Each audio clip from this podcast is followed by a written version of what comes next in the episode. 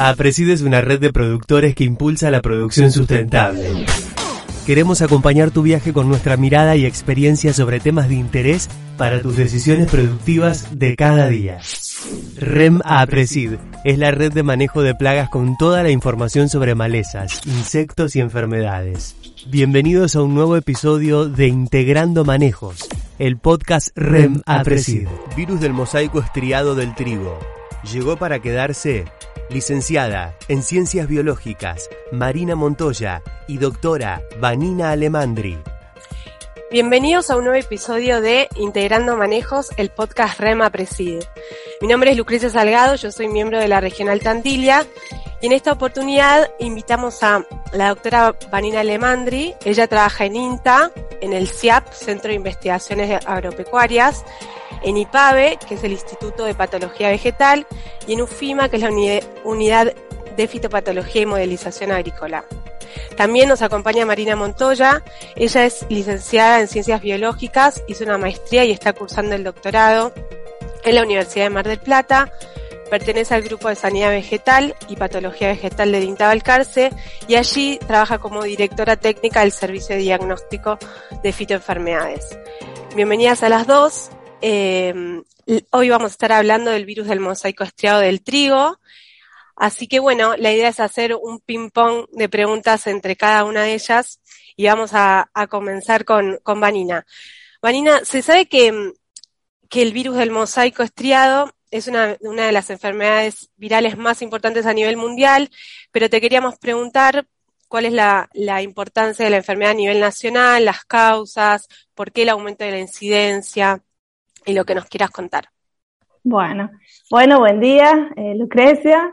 Un gusto estar acá hablando con ustedes eh, respecto a esta virosis, que como vos dijiste es la más importante a nivel mundial de, de este cereal. En Argentina hace 20 años que está detectado este virus. En ese momento el SENASA la declara plaga no cuarentenaria reglamentaria debido al potencial de daño que tiene. Y en ese momento que fue detectado en la provincia de Córdoba, eh, lo cual eh, fue eh, expandiéndose a otras regiones trigueras, lo cual fue detectado muestras positivas en, bueno, en, la provincia de Córdoba, Santa Fe, Buenos Aires, Entre Ríos, La Pampa, en Santiago del Estero, en Tucumán, o sea, la virosis está distribuida en casi todas las regiones trigueras del país. Y como en otras partes del mundo donde el virus ya ha sido detectado, en ciertos años se dan algunos brotes, algunos aumentos de incidencia, eh, en el caso de Argentina, eh, hubo una epifita importante en el 2007 en el sur de la provincia de Buenos Aires. En el 2008-2010 también hubo altas incidencias y severidad en la provincia de Buenos Aires. En la provincia de Córdoba en el 2012 fue también una, una importante presencia de la virosis. Y el año pasado, en la campaña anterior, eh, una fuerte presencia de la virosis con muchas consultas y muchas muestras positivas detectadas en el laboratorio. Respecto a las causas que hacen que haya un aumento de la incidencia en lugares donde el virus ya está establecido, generalmente están asociados a las plantas reservorios y a condiciones climáticas. Em, respecto a, las plantas reservorios, la principal causa que están a veces asociados a los aumentos de incidencia de esta virosis son los tríos voluntarios. Los tríos voluntarios generalmente los campos que dan plantas positivas en otras partes del mundo siempre están asociadas a tríos voluntarios. Sin embargo, hay otros hospedantes que también son eh, reservorios, tanto del virus como del vector, eh, como puede ser el maíz o la avena, el centeno, la tritical, el tritical, el sorgo. Eh, y bueno, ya que mencioné el, centeno, uno de los, de los temas importantes y que surgen preguntas son el, rol que pueden cumplir los cultivos de cobertura como eh, tanto del virus como del vector.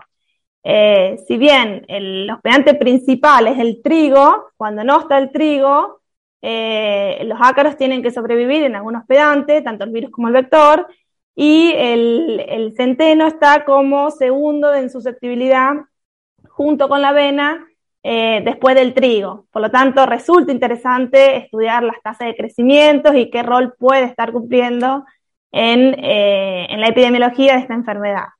Y con respecto a las condiciones ambientales, se sabe que el, ciclo de, eh, el ciclo de vida del ácaro vector que pasa de huevo, ninfas y adultos, están influenciadas por las temperaturas. Por ejemplo, el ciclo de vida completo del ácaro eh, a cierta temperatura, 20 grados, es de 13 días, 12 días, y puede reducirse a 7 días cuando la temperatura aumenta a 27. También la eclosión de los huevos se detiene a temperaturas cercanas a cero, o sea que las temperaturas en el ciclo de vida del vector también están influenciando. Y por otra parte, las temperaturas y las condiciones de humedad eh, afectan la distribución de los hospedantes alternativos. Por lo tanto, también es otra de las cosas que, que influyen en el aumento de casos en donde el virus ya ha sido detectado en otras, en otras campañas. Bien, buenísimo. Eh, una pregunta que es muy importante para los productores, que es, ¿cuál es el impacto en el rendimiento en el trigo, Marina? Buen día, Lucrecia. Eh, efectivamente, como la mayor parte de las enfermedades tienen alguna penalidad en la productividad de los cultivos. En este caso, los números que se han obtenido después de epifitias en distintas partes del mundo son variables, pero llegan desde niveles bajos hasta el 100% de pérdidas de los lotes. Eh, en algunos casos, algunos datos de Estados Unidos daban un promedio de pérdida de 2,6% eh, de rendimiento. Em, no hay tantos datos para la Argentina, pero sí es claro que em, eh, cuando uno observa los efectos que tiene la enfermedad y los síntomas que causa, que muchos de ellos es la disminución del tamaño de las plantas, eh, cuando sobre todo las infecciones son bastante más tempranas, esto termina causando una pérdida importante en el rendimiento. Eh, hay varios factores que afectan este, la gravedad, digamos, del efecto sobre el rendimiento que tiene que ver con la susceptibilidad de los cultivares eh, en cuestión, la densidad del ácaro este, que esté portando al virus, el momento de la infección, siempre sabemos que cuanto más temprano, más grave será el efecto, y la presencia de estos hospedantes que mencionaba Vanina, este, la densidad de población de esas plantas hospedantes que puedan tener al ácaro y el, virus, este, también son un factor que pueden agravar el efecto final sobre el rendimiento, de, o sea, la incidencia y la severidad de la enfermedad y finalmente del rendimiento. Muchas gracias. Em, y Vanina, vos comentaste que la campaña pasada hubo una fuerte incidencia acá en Argentina.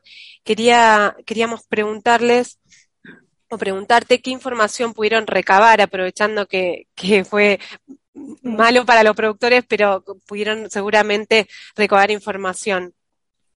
Sí, la, la campaña anterior eh, hicimos un trabajo en conjunto desde el IPAVE, desde el CEAP, eh, junto con el INTA de Marco Juárez, de Balcarce, de, Pergamino, de Paraná y con el grupo de APSE, donde eh, desde el IPAVE recibíamos todas las muestras para hacer la determinación en laboratorio de, y confirmar la presencia del virus por métodos serológicos. Y en total recibimos 217 muestras, de las cuales el 69% fue positiva eh, esos, esas muestras involucraban a 64 sitios distribuidos a lo largo de todas las regiones productoras de trigo, de las cuales 54 sitios o localidades fueron positivas.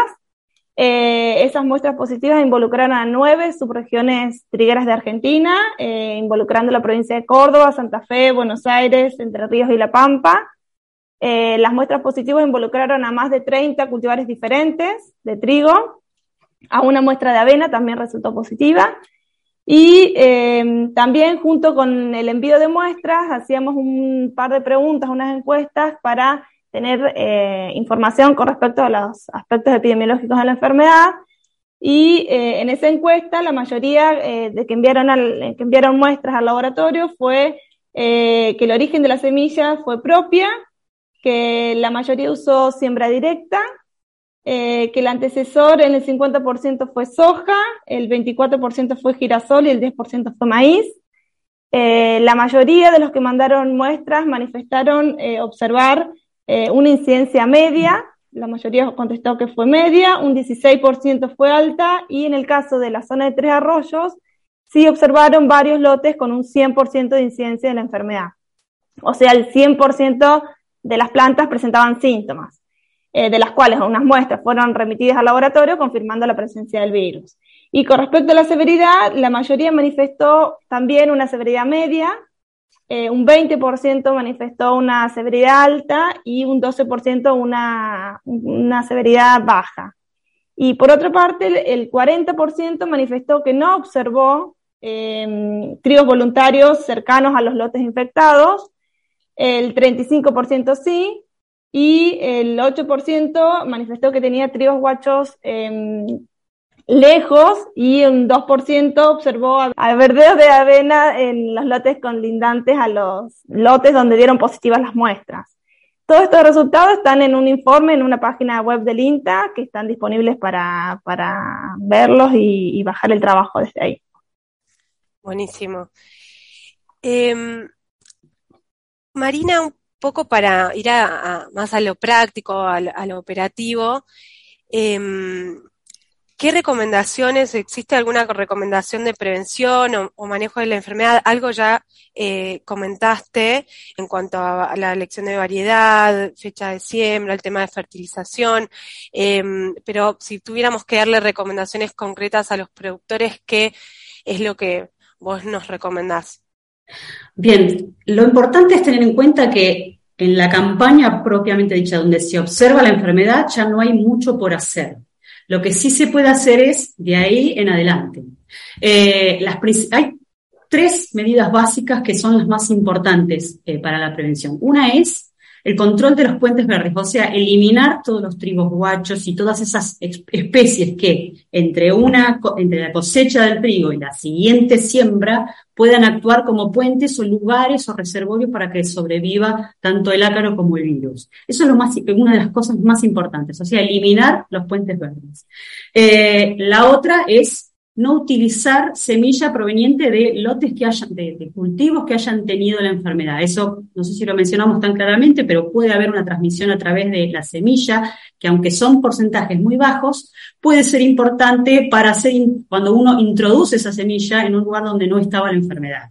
En el caso de un país como el nuestro, que ya tiene instalada en toda la región triguera esta enfermedad, no, no es nuevo, aunque se cree que puede haber sido así la forma en que entró, pero ahora lo importante es no llevarla hacia nuevos lotes. Entonces, cuando uno tiene una mínima sospecha de que pudo haber tenido la enfermedad, lo importante es no utilizar esa semilla. Eh, atado a esto, lo que siempre trato de recomendar es, eh, cuando uno tiene una sospecha, mandar muestras al laboratorio para poder certificarlo, porque es mucho más práctico mandarlo en el momento que está la planta en el campo que después enviar la semilla a analizar es mucho más rápido y uno ya sabe, por ejemplo, saber si es esa enfermedad u otra, o si tiene que eh, aplicar alguna, algún tipo de, producto en, el lote. Entonces, si uno sabe que es una virosis, no va a poder echar nada, tiene la, certeza de que qué es lo que va a poder hacer con esa, con esa semilla. Y la tercera medida, o sea, vamos con la primera, que es eliminar los puentes verdes. La segunda es no utilizar semilla sospechosa o confirmada. Y la tercera es la elección de variedades con menor susceptibilidad a la virosis. Esta información está disponible la mayor parte de los años en que se presenta la enfermedad.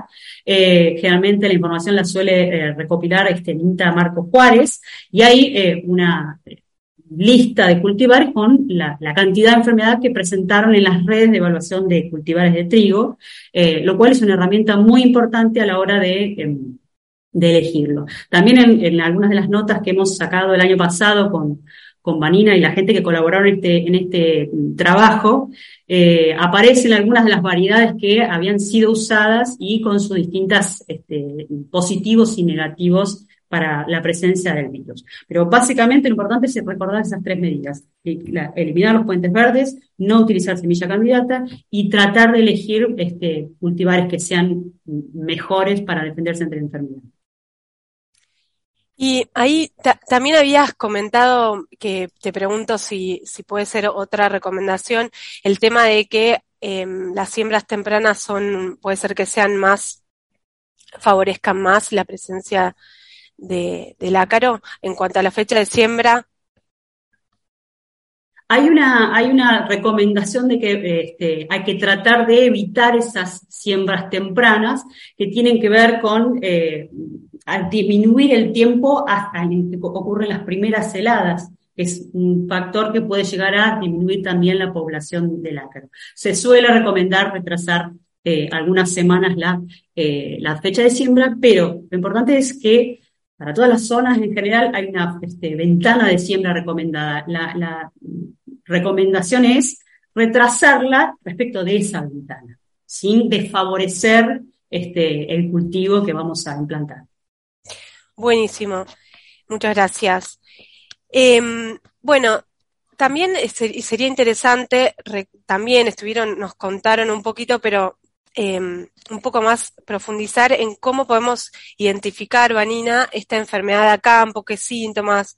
Eh, bueno, también hablaron un poco de las condiciones predisponentes, pero cómo el productor se puede dar cuenta de que está ante esta enfermedad.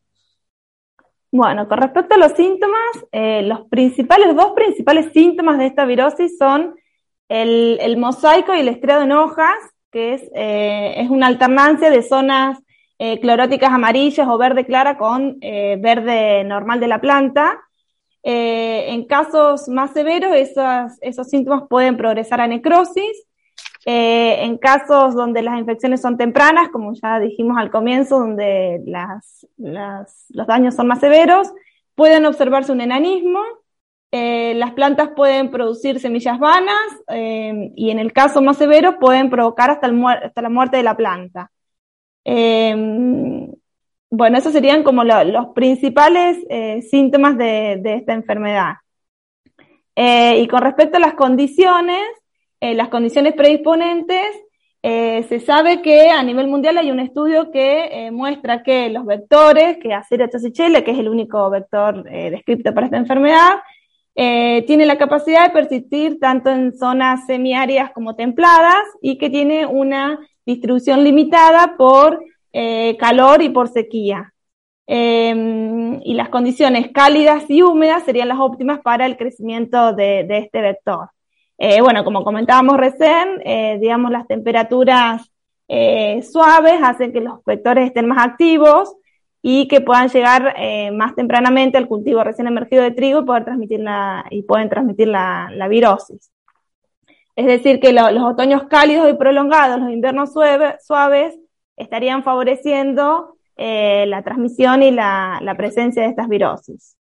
Eh, otra de las cosas también a tener en cuenta es que el vector, que bueno, es Aceratosychela, el único descripto para esta enfermedad, es muy chiquito, eh, hace falta una lupa para poder observarlo, eh, por lo menos de 20 por, eh, no tiene alas y necesita del viento para poder ser trasladado. esa es otra de las características que tiene esta enfermedad. Se ha, se, ha descrito que puede, el viento puede llevarlo y trasladarlo hasta 4 kilómetros desde la zona donde están en altas poblaciones. Y nosotros estamos haciendo un trabajo en conjunto con el grupo de estadística de la Universidad Nacional de Córdoba, que es parte del UFIMA, eh, donde estamos tratando de analizar variables eh, climáticas con los datos históricos de esta enfermedad y los primeros análisis están mostrando que el viento eh, es una de las variables que influye en la epidemiología de la enfermedad, justamente por esto, por, por la distribución del vector, que al no tener alas necesita sí o sí de este, de este viento para poder ser trasladado.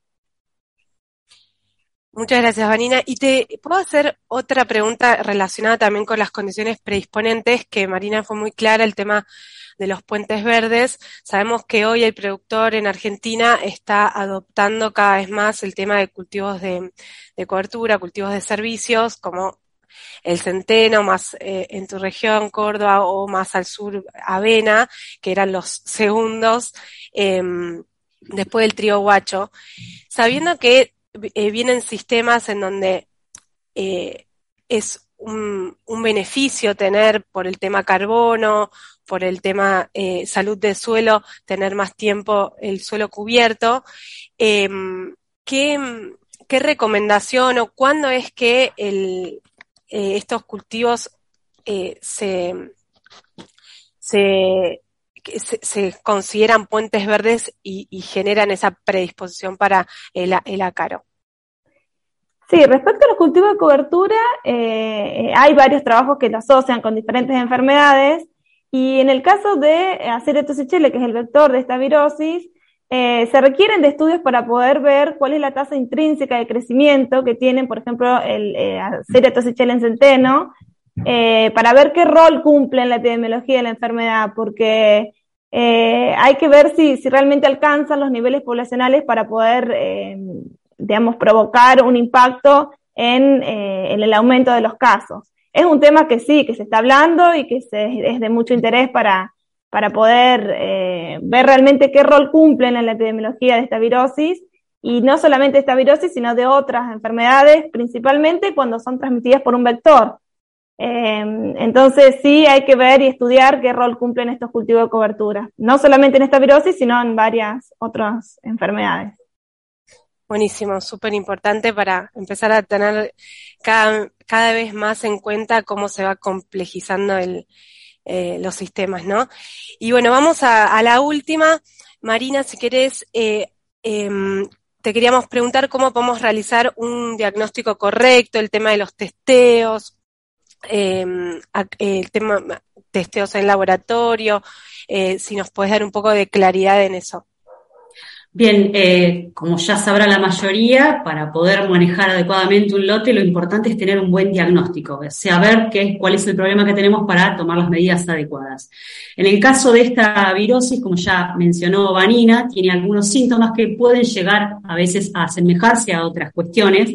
Entonces, lo importante ante la duda es eh, tomar eh, muestras de los lotes en cuestión para ser enviados a un laboratorio.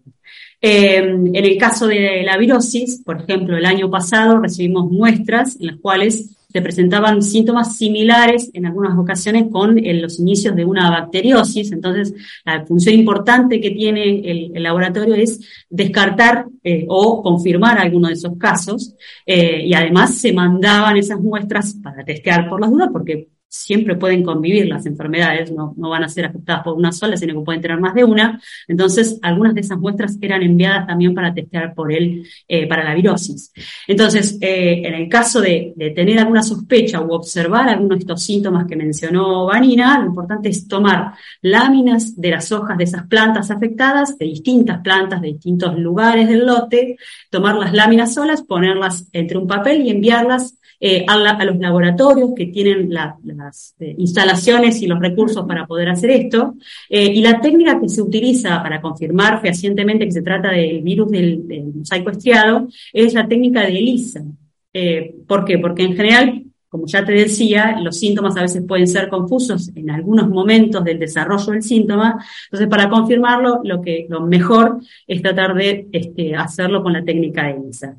Justamente, eh, a partir del año pasado, por ejemplo, este, en INTA Balcarce recibimos y acopiamos este, numerosas muestras de trigo Em, y las enviamos al laboratorio de Vanina, al IPAVE, para poder este, realizar la confirmación de esta virosis que forman parte de este trabajo que ya estuvo mencionando. Así que, recapitulando, lo importante es tomar eh, distintas zonas del lote donde haya este, plantas con síntomas sospechosos, eh, las ponemos entre dos hojas de papel, no es necesario que se mantengan frescas, pueden estar secas como si fueran herborizadas, eso va a servir igual, por si se preguntan por el tema de la frescura de la hoja, eh, pueden estar este, secas entre dos papeles y las envían, o puede ser al INTA Balcarce, algún otro laboratorio que tengan a mano que pueda servir este, para, para, confirmarlo, o en el caso de, de Vanina, el IPAVE, este, para poder hacer el análisis. Em, Buenísimo. Buenísimo. Muchísimas gracias a ambas. Vanina, no sé si quieres hacer alguna reflexión final. Eh, no, uno de los temas también que nosotros eh, nos consultan bastante es por el control químico del, del vector, que bueno, es también un tema que eh, todos pregunten, les interesan, pero es una medida que no es efectiva. En este patosistema no es efectivo, los, eh, los productos no son efectivos, el ácaro está en zonas muy protegidas, los productos no llegan al, al vector, y en el caso de productos sistémicos tampoco son efectivos ya que el, virus, el vector requiere de muy pocos minutos para adquirir el virus y ya es suficiente para transmitir la enfermedad. O sea que eh, es muy, muy eficiente en la transmisión del vector, entonces tampoco son eh, recomendados y no, no es efectivo el, uso de productos químicos para, para este patosistema. Bueno, muchísimas gracias a ambas. Muy interesante esta información para los productores. Esperemos que no sea un año de alta incidencia igualmente. La saludamos con mucho cariño y hasta el próximo podcast Rema Preside. Bueno, muchas gracias a ustedes y estamos a disposición para, para lo que necesiten. ¿Sospechas la presencia de virus de mosaico de trigo en tu lote? Envía tu muestra a la red de manejo de plagas de Apresid para confirmar el diagnóstico junto al laboratorio IPAVE de INTA. Toda la info que podamos relevar es clave para hacer frente a esta enfermedad. Escribinos para recibir el protocolo de envío de muestras. Las siguientes empresas sponsors son parte de la REM. Bayer, Corteva Agriscience, FMC, Summit Agro, Sumitomo Chemical, Singenta, UPL, Rizobacter. Los esperamos en el próximo episodio de Podcast REM. Integrando Manejos.